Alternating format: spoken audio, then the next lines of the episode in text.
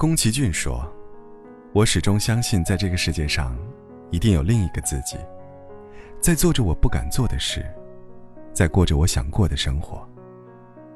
但我更愿意相信，这一生，我会努力挑战自己的舒适区，做我以往不敢做的事，最终，过着我想过的生活。一段刻骨铭心爱情的破碎，让我看到自己许多的不是。”一段长途艰苦的团体旅程，暴露了许多自己的不堪。还好，我越来越爱自己，看到了这些长久以来被压抑或视而不见的部分，用爱去接受、整合他们，让自己成为一个更完整的人，而不是好人或是女神。有人说。在爱情面前，谁认真谁就会输。话是不错，但爱情是游戏吗？要有输赢吗？如果只看输赢，对我来说，就不是爱情了。能和我共度最后三分之一人生的人，一定是个奇葩。我相信，只要我准备好了，这个奇葩就会出现。有些人喜欢跟自己过不去，他们惩罚自己的方式，通常是惩罚自己的亲密伴侣。所以，我们需要觉知到，自己哪些意气用事的愚蠢行为，不但伤害了别人，也造成我们痛苦。不要一味责怪别人，觉知到之后，要痛下决心改变。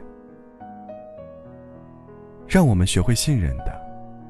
不是去相信别人不会伤害我们，而是让自己学会接受伤害，因而成长。那些总是在自己的舒适区骄纵着自己的人，无法成长。而且很多人的舒适区，竟然是受苦、痛苦，使他们有存在感、自我感，或者说，不痛苦。人生就不够有滋味。面对令人情何以堪的负面情绪，无论是对一个人的思念，还是悔恨、自责、羞愧、悲伤、愤怒，只要承认接受，这辈子也许永远无法放下这个情绪的事实，你的感觉就会有所变化。那个痛可能还会在。不影响你了。改变习惯和态度需要付出代价，但是相较于不好的习惯和态度为我们带来的麻烦，改变还是比较划算的。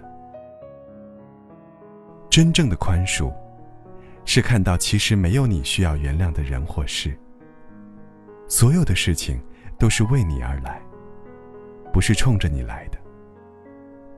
口口声声说要宽恕的人，其实还是受害者心态，强迫自己要忍。受害者心态的人，总觉得事情发生都是冲着他来的，害他变得怎么样。保持这种心态很难快乐，生活也容易不顺利。更重要的是，你这样看待事物的观点，会不知不觉的。传给下一代。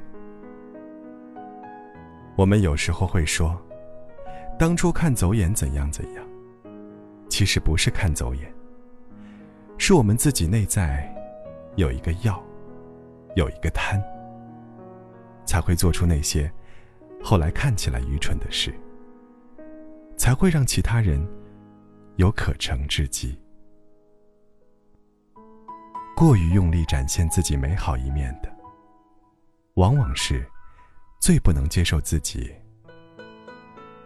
不好那一面的人。